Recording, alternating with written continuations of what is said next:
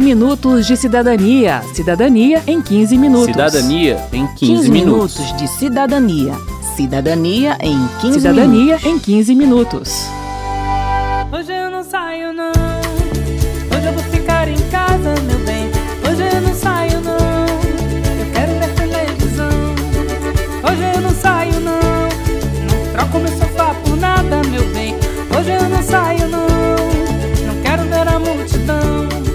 No início da pandemia, pouca gente acreditou que ainda estaríamos lidando com um novo coronavírus dois anos depois. Eu não acreditei, mas cá estamos, com mais um carnaval cancelado, mais de 640 mil mortos e uma grande dúvida: quando a pandemia vai acabar? 15 Minutos de Cidadania, que fez mais de 10 edições sobre o coronavírus em 2020, volta ao tema para tentar encontrar uma resposta para essa pergunta.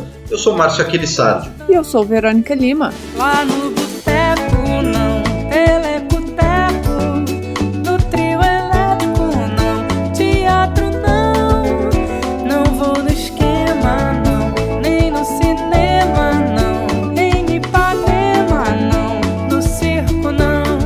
dois anos já se passaram e nós continuamos cheios de dúvidas em um cenário que está constantemente mudando e um vírus que também está constantemente em transformação. E por isso a gente vai começar explicando como essa mutação do coronavírus acontece. Bem, a gente não, né? O pesquisador da Fiocruz Brasília, Cláudio Maierovic. O vírus se multiplica dentro das células do corpo humano. Ele utiliza os mecanismos de multiplicação da própria célula para fazer cópias de si mesmo. Como ele é um, um ser muito primitivo, muitas dessas cópias saem defeituosas, saem diferentes daquele vírus original. Desde que saem diferentes, a maioria desaparece, mas uma pequena parte pode se multiplicar até mais rapidamente do que o tipo original. Quanto mais multiplicação de vírus existe, maior a chance de aparecerem é, mutações diferentes e, portanto, variantes diferentes.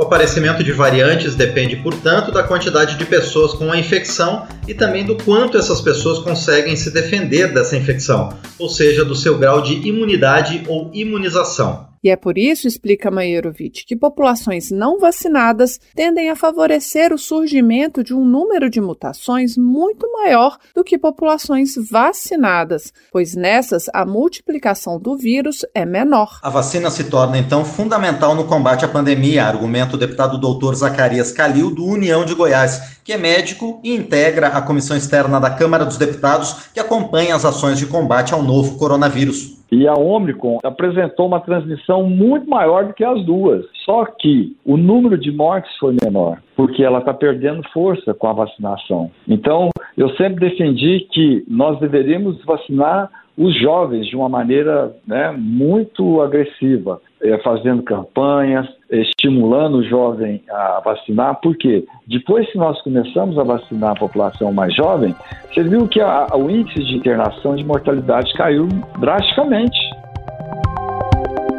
Em reunião da Comissão de Direitos Humanos do Senado, realizada em fevereiro, o presidente da Anvisa, Antônio Barra Torres, apresentou números que confirmam a avaliação do deputado de que a vacinação tem contribuído para a redução no número de casos graves. Segundo dados recebidos de hospitais com leitos de UTI ocupados por Covid, cerca de 80 a 85% dos internados são pessoas sem vacinação ou com vacinação incompleta, disse Torres. Um estudo realizado nos Estados Unidos com mais de 10 mil profissionais de saúde observou que os altamente vacinados que tiveram a doença internaram e morreram menos do que as pessoas que não eram vacinadas. Esses dados são do consultor da Sociedade Brasileira de Infectologia, Marcelo Dyer.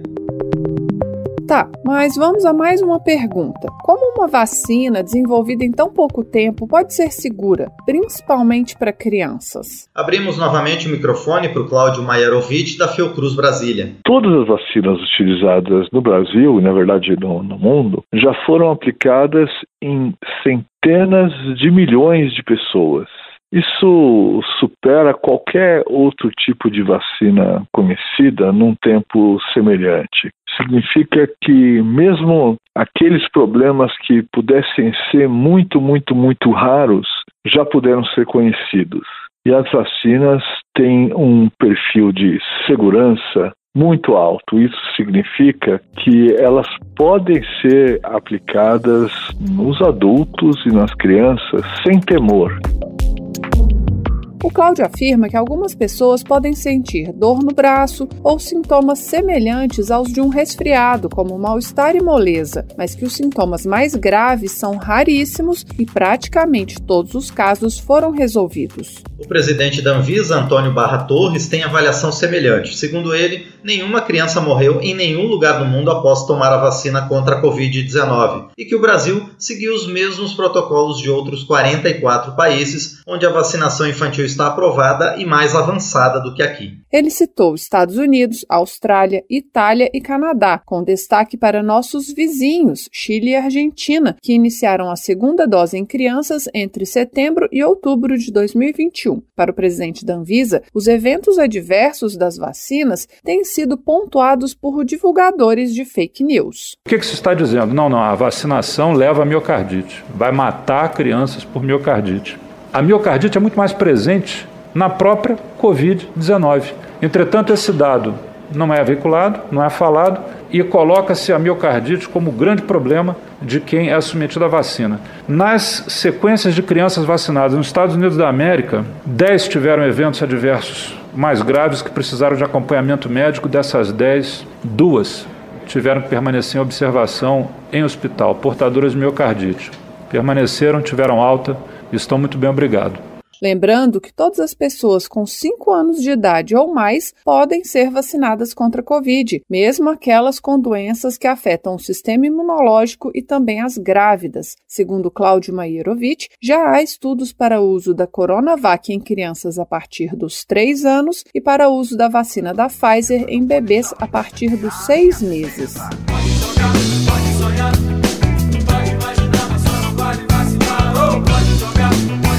Importante deixar claro também que ninguém pode ser forçado a se vacinar, ou seja, ninguém vai ser retirado de casa e levado a um posto de saúde para receber o imunizante contra sua vontade. Mas o direito de não se vacinar, assim como várias outras escolhas que fazemos na nossa vida adulta, pode ter consequências, como explica o advogado Sérgio Vieira. Dos 18 anos em diante, é obrigatório votar. Mas ninguém vai te buscar em casa e te obriga a votar. Mas, caso você não vote, você precisa justificar seu voto. E caso você ainda assim não justifique, você fica impossibilitado de participar de concursos públicos e algumas outras operações do, do dia a dia. Aos 18 anos, os homens são obrigados a se alistar no serviço militar. Caso não se alistem, ninguém vai te buscar em casa também, mas você também fica impossibilitado de participar de concursos públicos. O advogado lembra ainda que a exigência de vacinas para entrar em outros países sempre existiu, como a da febre amarela, e o que está por trás disso é a noção de que quando o interesse coletivo se sobrepõe ao individual, a autonomia das pessoas pode sim ser limitada. Esse foi, segundo Sérgio Vieira, o entendimento do Supremo Tribunal Federal ao considerar legítima a exigência de comprovação de vacina para acessar espaços e serviços públicos e privados. Exato, e em relação às crianças, a lógica de escolhas e consequências é bem parecida. A diferença é que os filhos é que acabam marcando com as consequências das escolhas dos pais. Uma escola, por exemplo, tanto pública quanto privada, pode exigir comprovante de vacinação para a matrícula, pois estará agindo de acordo com o interesse coletivo, diz o advogado. Segundo Sérgio Vieira, pais e responsáveis que optarem por não vacinar seus filhos menores de idade podem sofrer punições, desde advertência até a perda da guarda. Uma criança que sofre agressão então, o Estado intervém e retira aquela criança de lá. Uma criança que sofre maus tratos, maus cuidados, o Ministério Público e o Estado também têm autonomia para fazer isso. Ah, quando falam o filho é meu, eu faço o que eu quiser, não é assim que funciona. Você faz aquilo que está dentro do razoável, do comum e do aceitável.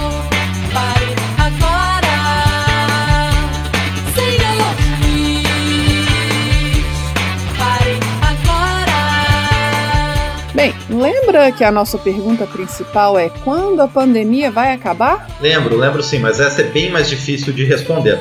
Para começar, vamos entender o cenário mais recente, dominado pela variante Omicron.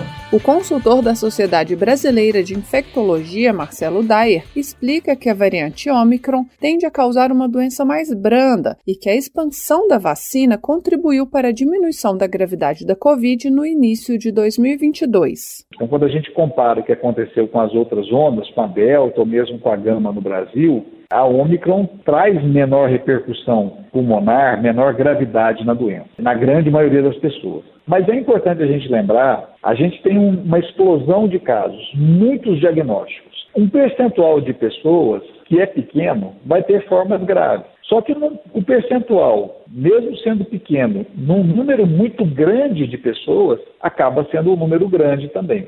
Nos primeiros 15 dias de fevereiro, a Covid matou 12.551 pessoas no Brasil, segundo o presidente da Anvisa, Antônio Barra Torres. Em uma conta rápida, ele alerta que isso equivaleria à queda de quatro aviões por dia. Até hoje nós comentamos o acidente da Air France ao decolar e cair no Atlântico nas costas do Brasil. Fica marcado. Até pouco tempo atrás nós comentamos o acidente do voo da TAM que decolou, ou melhor, tentou pousar em São Paulo, não conseguiu.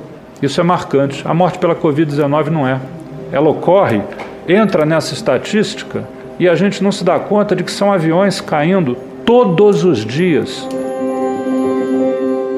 Portanto, dizer que a Omicron causa sintomas mais brandos não significa dizer que estamos diante de uma situação menos grave, muito menos que estamos no fim da pandemia, concorda Marcelo Dyer. Para o infectologista, o fim ainda está distante e, para chegarmos lá, precisaremos levar a vacina aos países mais pobres para evitar o surgimento de variantes e completar o esquema vacinal de todos os grupos aqui no Brasil a possibilidade do surgimento de novas variantes também não está descartada. Por isso, além da vacina, vamos precisar manter os cuidados que incorporamos à nossa rotina, mesmo que não sejam impostos pelos governantes. Usar máscaras de boa qualidade, bem ajustadas ao rosto, reforçar a higiene das mãos, manter os ambientes muito bem ventilados e evitar aglomerações.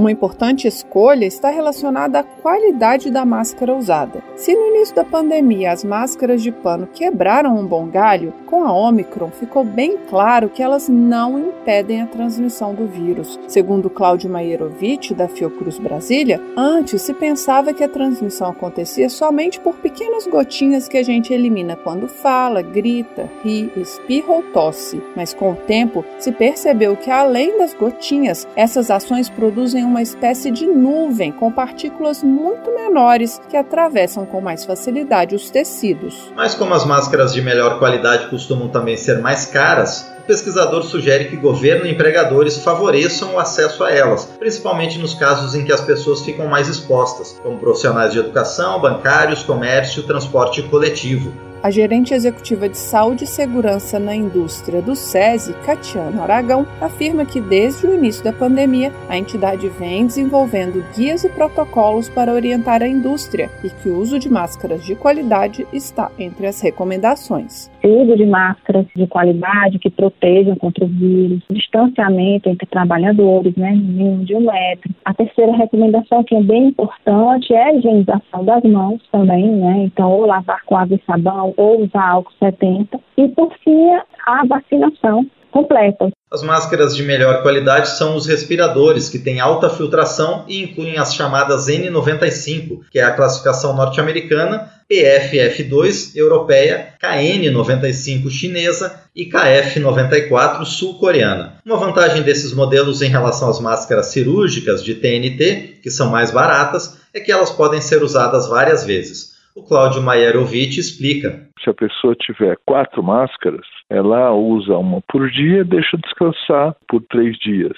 Se não é um profissional de saúde, não é alguém que trabalha num ambiente de muito risco, pode usar por cerca de dois meses e vai renovando aos poucos. Na impossibilidade de usar essas máscaras de melhor qualidade, uma outra possibilidade que pode ajudar é o uso daquelas máscaras descartáveis com a máscara de pano por cima, porque aquelas máscaras, embora elas tenham uma boa capacidade de reter as partículas que contêm os vírus, elas em geral não se adaptam de forma muito firme ao rosto. E aí a máscara de pano por cima, bem adaptada ao rosto, ela faz esse ajuste. Termina aqui o 15 Minutos de Cidadania, que teve produção de Cristiane Baker, reportagem e texto de Verônica Lima, com informações da Rádio Senado, trabalhos técnicos de Marinho Magalhães, edição de Márcio Aquilissardi, apresentação de Verônica Lima e de Márcio Aquilissardi. Se você tem alguma dúvida, mande pra gente. O e-mail é rádio.câmara.leg.br e o WhatsApp é 61999789080. 15 minutos de cidadania, produzido pela Rádio Câmara e transmitido pelas rádios parceiras em todo o Brasil, como a web rádio Recanto de Minas Gerais, de São João del Rei, Minas Gerais. Você pode conferir todas as edições do programa no site radio.câmara.leg.br e no seu agregador de podcast preferido. Uma boa semana e até o próximo programa.